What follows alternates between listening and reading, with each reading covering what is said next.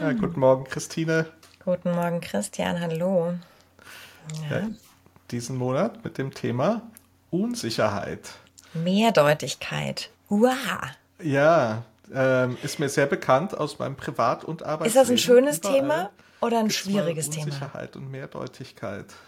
Und äh, ja, ich, ich äh, habe jetzt auch gerade noch mal vor unserem Gespräch kurz geschaut nach einem Buch, das ich gelesen habe mhm. äh, zum Thema The Strange Order of Things heißt das Buch. Mhm. Und äh, der Herr Domasio hat sich da gefragt, warum haben wir überhaupt Gefühle aus Sicht der Evolution?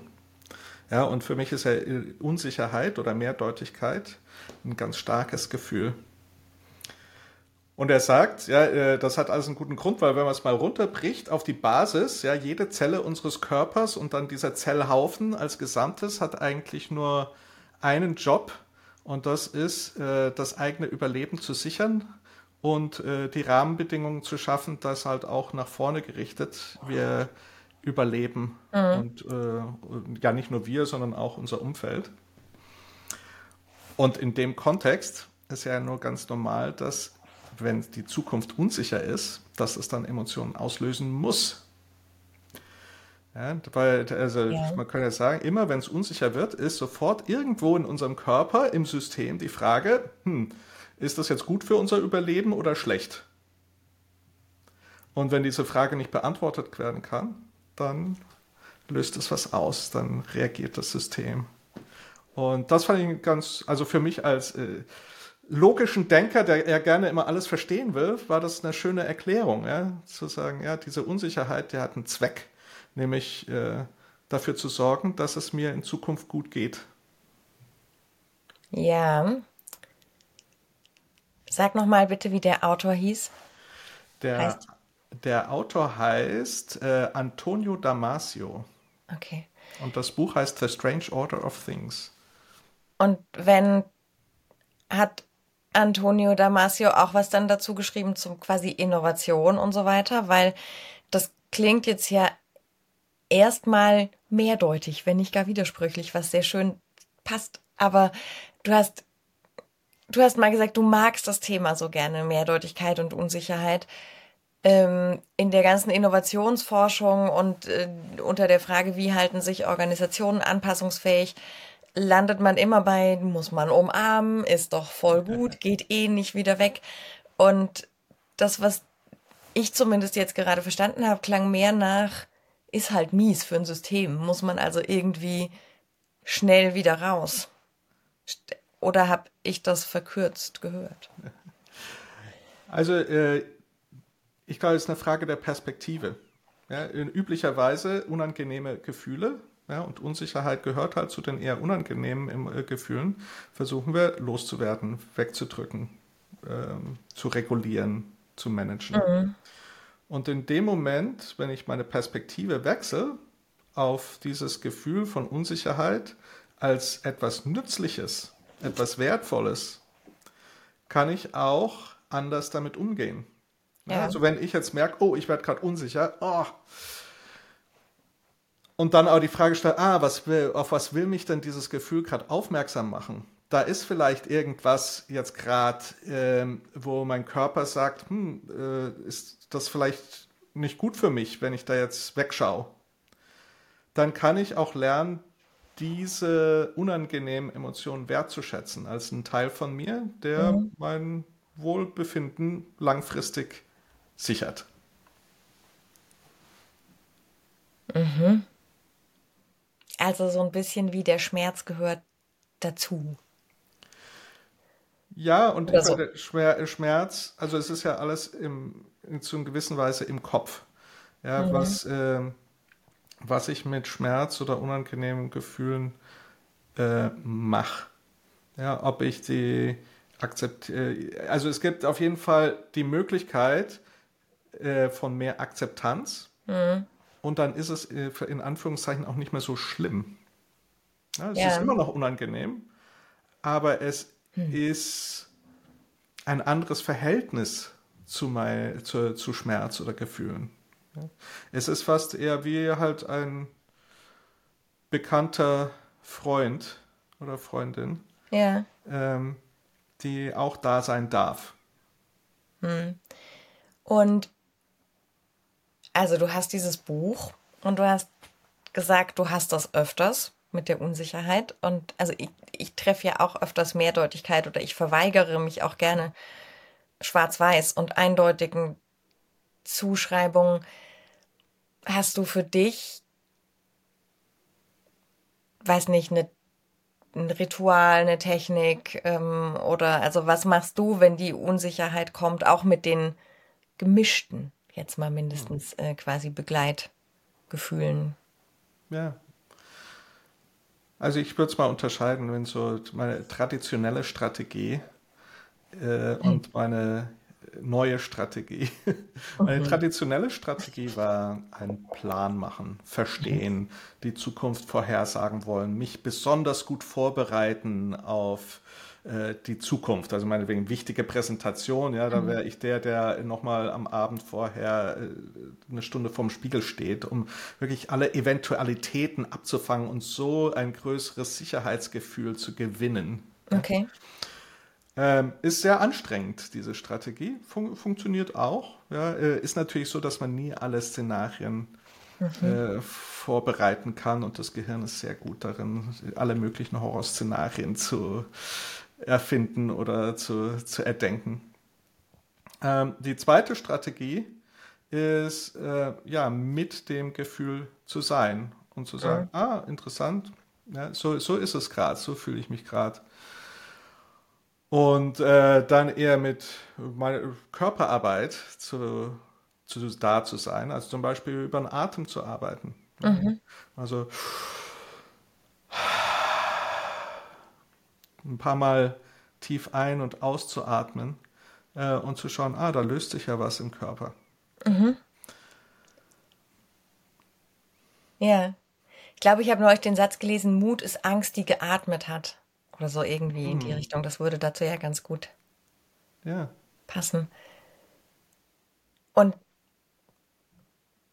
es ist lustig, ich habe so, also innerlich denke ich mir so gerade so, ja, atmen voll prima, aber das löst ja echt nicht die Frage, wie du jetzt weitermachst. Genauso wie das Einstudieren von etwas ja nicht die Frage löst, was mache ich denn, wenn dann in dieser Präsentation jemand sitzt, die ganz anders reagiert, als ich dachte. Und dann bin ich nicht vorbereitet. Also ich finde das ganz, ähm, also ich habe angefangen am Anfang des Monats darüber nachzudenken, was denn dann jetzt die Techniken sind, wie ich das zu greifen kriege. Und ich komme entweder so bei mir zu einfachen Methoden raus, also Bewertungsmatrizen, nochmal drei Schritte nehmen oder ähm, also auch schöne Methoden, ja, die, die ich total gerne mag und anwende, wie irgendwie die sechs Hüte von De Bono, die auch schon lange da sind und wo man sagt, guck dir doch einfach die Dinge immer aus verschiedenen Perspektiven an und schaff also noch zusätzliche Mehrdeutigkeit ist doch eigentlich gut. Und dann so eben Dinge Richtung dieses Atme halt mehr und dann wird's schon besser. Aber so richtig befriedigt bin ich irgendwie noch nicht. Also ich bin sehr mitten im Thema, ja, sehr ambivalent mit diesem ganzen Ding an Mehrdeutigkeit und Komplexität. Also wenn ich mal so ein bisschen in, den, in agile Methoden tauche, ja, die äh, beschäftigen sich ja auch ganz stark mit dem Thema Unsicherheit. Und im Unternehmensumfeld kann man sagen, gibt es so zwei grundlegende Strategien. Ja, das eine ist Predict and Control. Ja, also ich mache einen Plan, Quartalsplan, Jahresplan, also versuche die Zukunft vorherzusagen. Und dann äh, tue ich alles, was mir in meiner Kraft steht, um diesen Plan zu kontrollieren. Also bei jeder Planabweichung dann eben nachzusteuern und dann kommt der Actionplan und wie, äh, pipapo. Und äh, das ist auch ein Weg oder ein Versuch, Sicherheit zu schaffen. Äh, naja, je unvorhersagbarer die Zukunft ist, desto weniger funktioniert diese Strategie. Deswegen gibt es eben noch die zweite Strategie, das ist Sense and Respond. Das heißt, ich nehme wahr, also ich schalte eine, alle meine Sensoren an, um möglichst gut wahrzunehmen, was passiert jetzt gerade und äh, mache dann die passende Antwort. Das heißt, ich plane gar nicht mehr äh, so weit in die Zukunft, sondern gehe davon aus, sie ändert sich sowieso, ist eh nicht vorhersagbar. Deswegen investiere ich in meine Kapazität, Veränderungen festzustellen und dann in dem Moment zu reagieren. Mhm. Und das braucht ganz viel Vertrauen. Mhm. Äh, nämlich Vertrauen in die eigene Fähigkeit, was immer da an Problemen kommt. Die, wenn das kommt, werde ich in der Lage sein, damit umzugehen. Ja. Ja. Oder mir Hilfe zu holen. So. Mhm. Ähm, weil vielleicht muss ich nicht als Heldin da einsam sein. Und hast du das Gefühl, ist eine blöde Frage, ich will eigentlich sagen, also ich finde ja, wir können nicht, äh, wir können alle nicht genug gut Sensing und deswegen mhm. klappt das nicht. Also klingt voll toll, Sense and Respond viel besser als Plan durchziehen und dann eine grüne Ampel faken, obwohl mein Projekt gerade abrauscht. So in. Aber also ein bisschen, wenn ich um mich gucke und auch auf mich, ist das ja nicht immer die der tollst ausgebildetste Muskel. ja. Das Sensing. Ist, ähm ja, ich habe da auch eine Hypothese, warum das so ist, ja, weil wir ähm, gerne in Aktionismus verfallen. Äh, Im Zweifelsfall, wenn Sachen schiefgehen, müssen wir halt schneller rennen. Das sind so Glaubenssätze, äh, die ich in Unternehmen immer wieder sehe. Ja, und, und, wenn man schnell rennt, dann bleibt in der Regel äh, das Erste, was hinter über, hinten überfällt, ist die Retrospektive, der Rückblick. Ja, also äh, dafür ist ja keine Zeit, anstatt jetzt zurückzublicken, macht viel mehr Spaß, das nächste Projekt anzufangen. Hm. Und das steht dann natürlich im Weg zu einem Sense and Respond. Ja, wenn ja. ich immer nur renne, aber nie schaue, wo ich gerade hinrennt und wo ich gerade bin, dann kann es auch nicht funktionieren.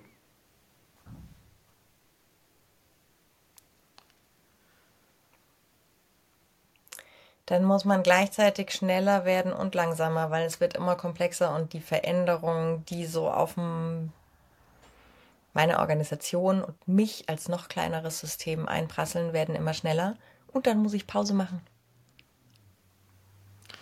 Es gibt ja diesen Spruch, ähm, slow down to speed up. Ja. Aber das halt äh, nicht intuitiv in, einem, in einer Welt, in der Kultur, wo eigentlich alles immer schneller, besser, höher gehen muss. Äh, dann, wenn da jemand kommt und sagt, so jetzt äh, mach mal erstmal langsamer, äh, das ist schwierig. Das will, wollen, wollen wenige hören. Mhm.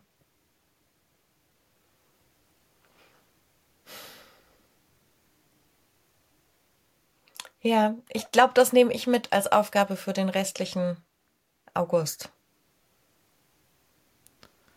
Die schneller, langsamer, Pause, Sensing, hingucken, atmen, Nummer, weil ich glaube, das mit den kognitiven Bewältigungsstrategien dann jetzt vielleicht, da gibt es schon viel davon, da muss niemand das Rad neu erfinden, aber so eine Praxis für das andere finde ich knifflig. Und, also, und damit dann eine gute Aufgabe für so eine Denkzeit. Ja. Also für, für mich, äh, wenn ich mal auf diesen Monat schaue, für mich ist die Hauptaufgabe nicht nur diesen Monat, sondern, äh, sondern eigentlich schon das ganze Jahr, das Thema Vertrauen. Hm. Ja, also in, äh, im Kontext einer Zukunft, die ich nicht vorhersagen kann, die mit ganz, von ganz viel Unsicherheit geprägt ist, äh, um bei Sinnen zu bleiben, für mich, ja, brauche ich Vertrauen. Vertrauen in mich, Vertrauen in die Menschen um mich herum, Vertrauen in, naja, äh, ich, klingt jetzt ein bisschen komisch, vielleicht aber auch das Universum, ja, das irgendwie äh, wird es schon werden. Ja? Ähm, mhm. Und das hat auch so ein Element, äh, sich dem Leben in gewisser Weise hinzugeben. Ja? Mhm. Auch den Teilen, die ich halt nicht kontrollieren kann. Ja. Das ist sehr gut. Dann treffen wir uns in der Hingabe. Also ja. das Sensing und das Vertrauen. Das ist doch sehr gut. Ja, bin ich gespannt. Als Experiment Ja. Mal gucken, wie es ausgeht. Ja, vielen Dank. Dann werden wir berichten.